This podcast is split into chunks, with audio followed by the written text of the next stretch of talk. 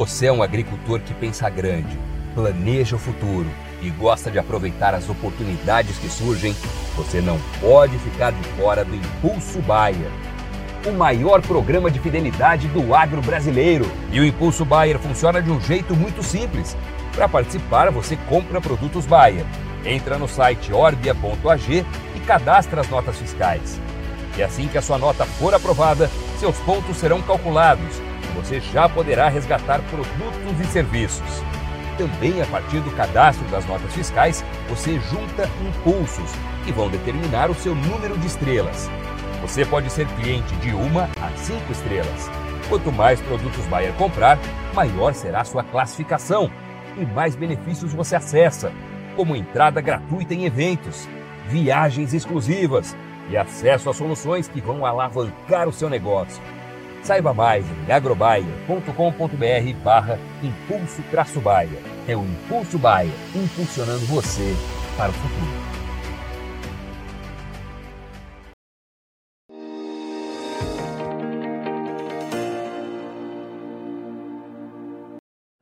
Olá, boa tarde a você conectado conosco aqui pelo Notícias Agrícolas no ar, o nosso boletim do mercado do boi.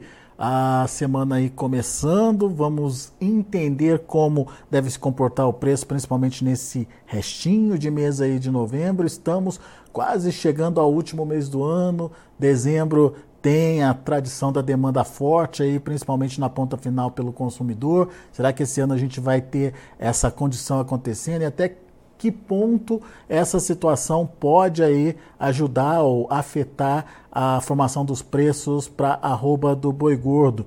Ah, e mais do que isso, qual o cenário possível aí para o início de 2024? E tudo isso a gente vai discutir agora com o André Aguiar, lá da Boviplan, está aqui com a gente já no vídeo. Seja bem-vindo, meu amigo. Obrigado por nos ajudar a entender um pouquinho da dinâmica aí, é, de negociação e precificação do boi nessa reta final de 2023 e principalmente olhando um pouquinho mais para 2024. O que, que você espera, André? O que, que você está vendo de diferente aí no comportamento desse mercado e ah, até onde a gente pode avançar aí é, em termos de precificação da arroba do boi? Boa tarde, Alexandre. Boa tarde a todo mundo aí que está nos assistindo aqui na, no, no Notícias Agrícolas. É, bom, o mercado em novembro foi um, uma surpresa satisfatória para a gente, né? No segundo, nessa segunda quinzena, né? Que normalmente aconteceu nos últimos meses, uma retração é, dos preços pagos pelos frigoríficos na segunda quinzena por, por conta de diminuição na demanda interna do, do país é, esse mês seguiu com a demanda aquecida, né? É, já é, lógico, o mês normal de demanda mais aquecida, como dezembro, por aumento de festas, de confraternizações, aumento de churrascos. Então, isso daí ajuda muito é, o, o, mercado a se manter nesse, nesses últimos meses do ano. Né? Então, eu acho que é um, é um, é um bom, bom sinal mostrando que nós temos uma perspectiva né, para dezembro que não é, é, ruim. Colocando inicialmente, olhando o mercado futuro, né, o mercado futuro hoje mostrando novembro, que vai se encerrar daqui três dias, é, com o valor hoje de 236,70 no mercado futuro, é, sendo que o nosso físico hoje está alguma coisa próximo de 240, 250 reais, com alguns negócios bem esporádicos a 250, normais a 245 boi China. Então, se a gente pega hoje o mercado de 240, a gente está tendo o, a correção hoje para 236 no mercado futuro para novembro, nos mostra que para dezembro, que nós temos já um, um, um número definido de hoje, com uma correção para cima, é, a 245 é, nos mostra que nós temos uma perspectiva aí de R$ reais acima do que está acontecendo hoje no mercado. Então, se isso é, se mantiver, nós estamos falando de um boi no final de dezembro, né, a 250 a 255 é, normais aí, né? Então, quer dizer, a gente tem uma correção de R$ reais para o final de dezembro coisa que eu acho difícil de acontecer de um mês de novembro para um mês de dezembro. Mas isso é o que nos mostra hoje o mercado futuro. É, essa, essa, essa, animação, digamos, aí do mercado futuro, né? É, em comparação com o físico aí, tem a ver com a perspectiva de mais demanda ou de menos oferta, ou das duas coisas juntas, André? Eu acho que é uma mistura. A, a, a oferta, com esse problema do início das chuvas, a oferta de animais terminados a passo deu uma escorregada é, lógico, mas é, existem é, é, muitos pecuaristas que conseguiram segurar suas ofertas, mesmo com, com pesos normais, não é, segurando oferta, diminuindo o peso de abate, que a, a, acontece várias vezes. Não, é, quem se programou e conseguiu fazer sua base de forragem, ele normalmente, esse é engorda pasto, ele não faz uma engorda já esperando uma chuva para tentar terminar esses animais. Ele faz uma, uma previsão de forragem mesmo que não chova, porque imagina se não chove, ele tem uma diminuição do ganho e isso afeta completamente o custo da roupa engordada. Então nós temos que tomar muito cuidado é, na hora de fazer essas previsões de engordar animais a pasto. Agora, quem não fez toda essa previsão tem duas alternativas: ou vai manter os animais abatidos agora em novembro, dezembro, com um menor peso de abate, ou vai escorregar esses animais para janeiro com maior custo de arroba e, consequentemente, manter os, é, é, os preços, é, perdão, com maior custo de arroba e manter o peso é, de meta de abate desses animais, só que escorregando um pouco mais esses animais lá para janeiro. Então, esse, esse é, um, é um problema. Agora, pensando em dezembro, nós temos uma normalmente uma maior demanda né, interna no país, e uh, essa oferta que está todo mundo achando que vai enxugar não é um negócio tão drástico. Então, uh, a perspectiva de aumento de 9, 10 reais da roupa para finais de dezembro, eu torço para que aconteça. É o, é o sonho nosso como produtor. Né? Você pega 4, 5% de correção de um mês para o outro, isso é uma coisa fantástica em cima de uma relação final de quanto é, você tem de de dinheiro estocado em arrobas dentro da fazenda, né? Bom, tem essa perspectiva de demanda, tem essa é, dúvida em relação à oferta, mas considerando que essa oferta seja deslocada para o início é, de, de janeiro, a situação daí melhora, então. Daí a, a atingir, aí fica, atingir aí fica fantástico. Daí atingir o movimento de alta é mais fácil. E não, e aí é uma alta bem, bem forçada mesmo, porque você não tendo esses animais previstos de pasto, boi de confinamento agora, só uma, uma rabiola, vamos dizer assim, né? Só um finalzinho.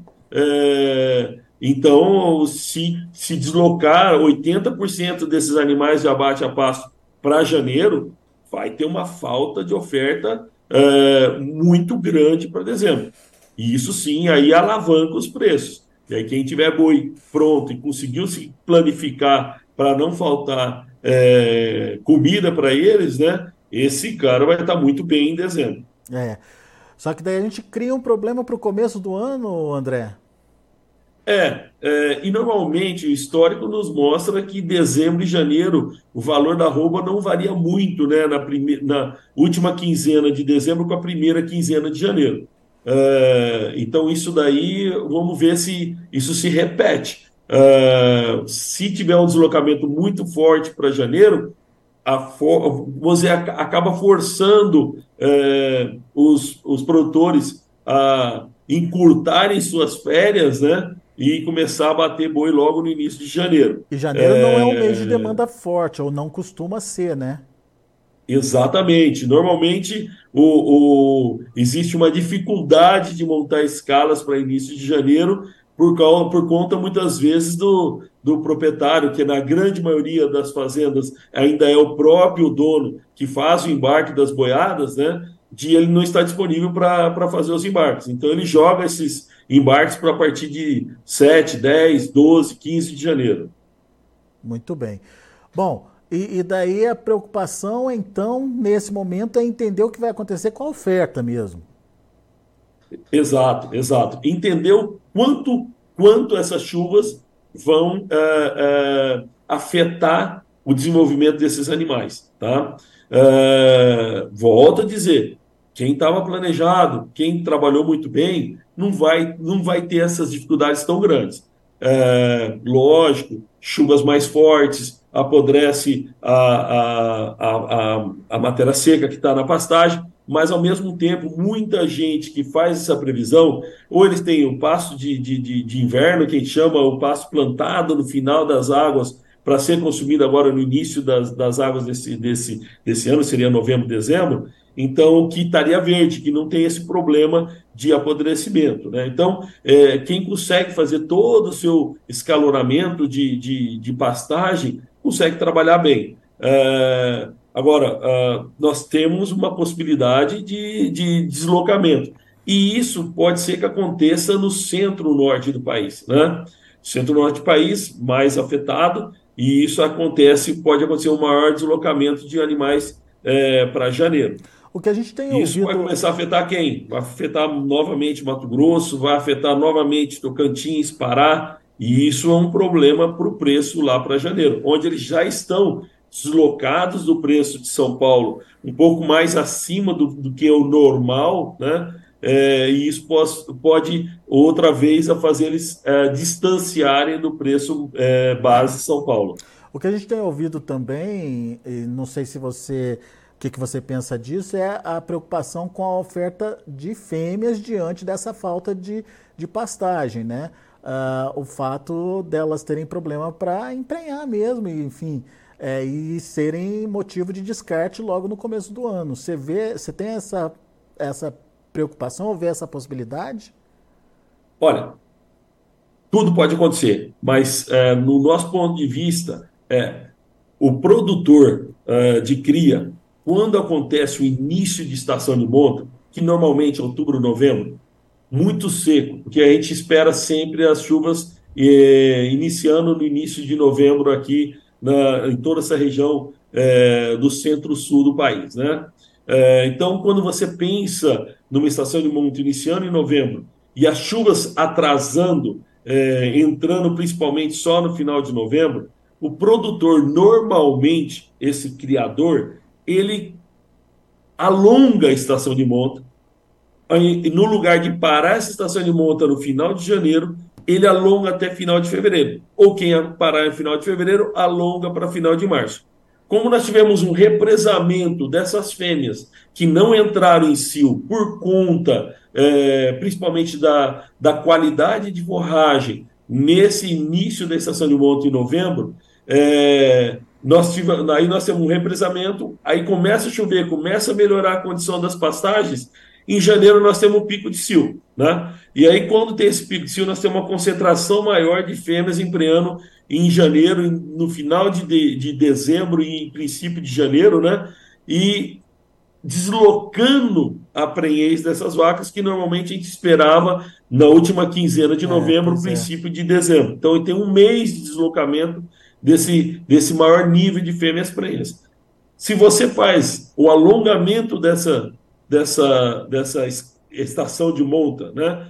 A única coisa que acontece é nós temos um deslocamento do, do, do número de fêmeas prenhas, mas a quantidade de fêmeas prenhas continua a mesma. Nos anos seguintes, o produtor de cria, como já conhece o sistema dele, ele vai diminuindo 10 dias a cada ano da, dessa parte final da estação jogando de novo a estação para voltar de novembro a janeiro, de dezembro a fevereiro, de novembro a fevereiro, como cada um é, define o seu sistema de trabalho. Então ele corrige isso. E o número de fêmeas, é, é, vamos dizer, descartadas como vazia, não tem uma grande alteração. Agora, o cara que está com problema de pastagem rapou a fazenda, né? e agora ele precisa levantar essa pastagem, ele vai ter que descartar fêmea, mesmo sem conseguir fazer um diagnóstico decente, porque você acabou de entrar numa situação. Mesmo se você fizer uma, um diagnóstico com Doppler, que consegue pegar preenche de 21 dias, você tem várias fêmeas que vão pode estar, né? É, ele acaba descartando sem saber. É, porque ele precisa diminuir a carga da fazenda para conseguir recuperar. E aí sim, pode ser que nós tenhamos, tenhamos uma, um, um princípio de janeiro afetado por um descarte de fêmeas, por um excesso é, de carga na fazenda por uma pastagem muito rapada e você não consegue recuperar essa pastagem.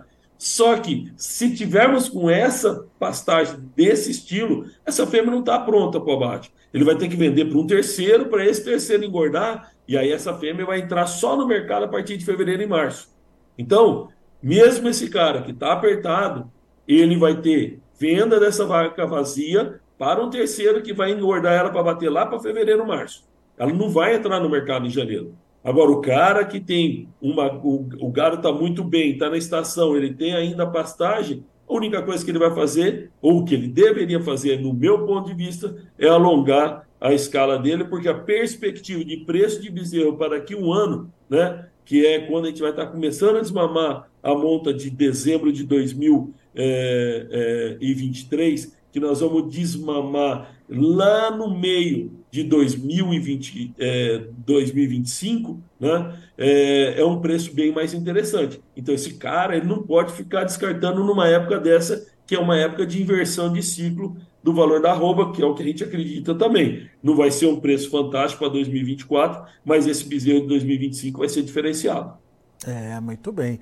É, assim, a preocupação, na verdade, não era nem com, com descarte ou não, mas sim com a condição da fêmea diante da falta de pasto ou de falta de, de alimento, se ela ia ser capaz ou não de segurar né, a, a prenhez ali, né?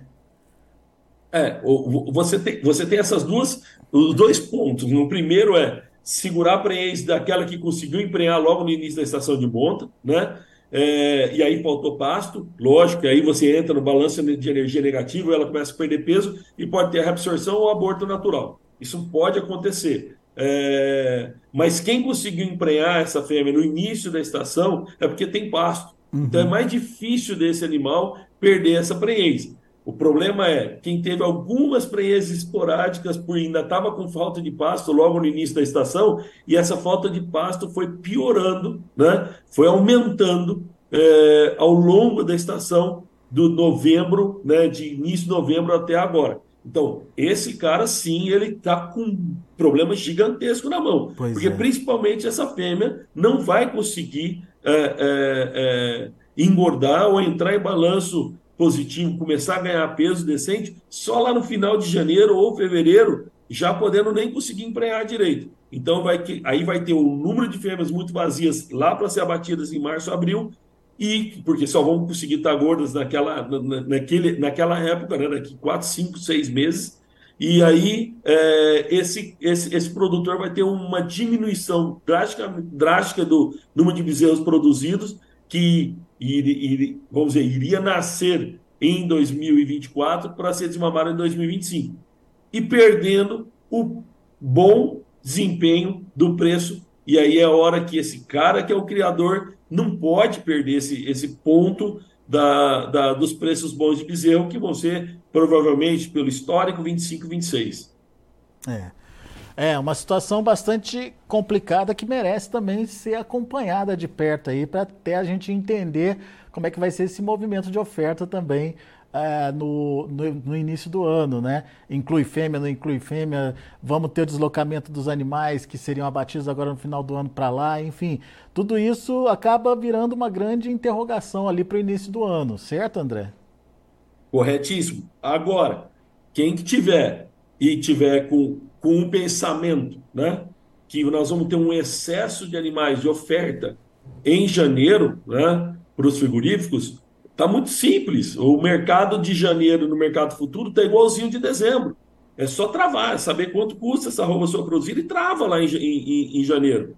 É, é, é, eu acho que esse mercado ainda a gente não tem esse número muito bem estruturado na mão para a gente conseguir saber o que, que, é que vai acontecer em janeiro por conta dessa possibilidade dos, dos criadores segurar essas fêmeas e alongar a estação de monta dele um mês. É. Se ele fizer isso, e eu acho e eu recomendaria fazer isso, pensando na época que ele vai vender esse bezerro desmamado, que é somente lá em 25, que é o preço bom, eu acho que hoje o que ele pudesse alongar a estação de monta dele para conseguir emprenhar um número maior de fêmeas possível, ele vai conseguir ter o pico da. O, o, o, nós sempre estamos, como criadores, nós estamos invertidos com quem faz recria e engorda. Então, agora é a nossa época de pensar, porque nós temos que pensar para daqui dois anos. Então, nós temos que pensar que o nosso ano, que é estação de monta 23, 24, 24, 25, são os anos de pico de preço de bezerro. Quer dizer, início tá... de pico de bezerro, de preço de bezerro e pico de preço de bezerro lá para 2026. Tem que estar tá preparado é para esse momento, né? Exatamente, e só conseguimos preparar a partir de agora, que é a nossa estação de monta inicia agora para essa época. E o ano que vem é a segunda estação de monta, onde é o melhor preço, onde tem a perspectiva de ser o melhor preço lá para 2026, que seria o pico de valor de, de, de bezerro, de valor de bezerro para os criadores. Muito bem. André Guerra, meu caro, muito obrigado mais uma vez pela sua participação aqui com a gente, pelos seus esclarecimentos. Volte sempre, André. Muito obrigado, um grande abraço e bom negócio a todos. Valeu, até a próxima. Deixa eu passar para vocês uh, como andam os preços lá na B3, afinal de contas a gente falou dessa diferença do futuro, enfim, se isso uh, se incrementar aí, a gente pode ver animais até R$ reais mais caros aí uh, sendo praticados no mercado físico, mas o André acha isso pouco provável justamente uh, por conta aí ah, de, enfim, de, de um mercado que ainda não está sustentado o suficiente. No entanto, tem essa possibilidade de deslocamento de oferta de animais. Se esse deslocamento de oferta de animais acontecer de fato para o início do ano, daí sim, uma demanda firme, mais esse, esses animais sendo deslocados aí para o início do ano, a gente poderia ter um dezembro mais firme aí para os preços e possibilidade de movimento de alta se concretizando. Vamos aguardar para ver o que vai acontecer e deixa eu passar para vocês como é que estão os preços nesse momento lá na B3. Ah, só para entender direitinho o que o André está falando. Olha aí, novembro 236,50, uma queda de 0,53%, enquanto enquanto dezembro está 244,75. Nesse momento, praticamente R$ reais de diferença entre um contrato e outro e dezembro caindo menos, 0,06%. Janeiro 245,70, praticamente o mesmo preço, um real a mais aí do que dezembro, alta de 0,02%. Indicador CPEA fechou a última sexta-feira 232,35 com queda de 2,29%. São os números do Mercado Futuro. A gente vai ficando por aqui. Agradeço muito a sua atenção e audiência. Continue com a gente. Notícias agrícolas e informação agro-relevante conectada.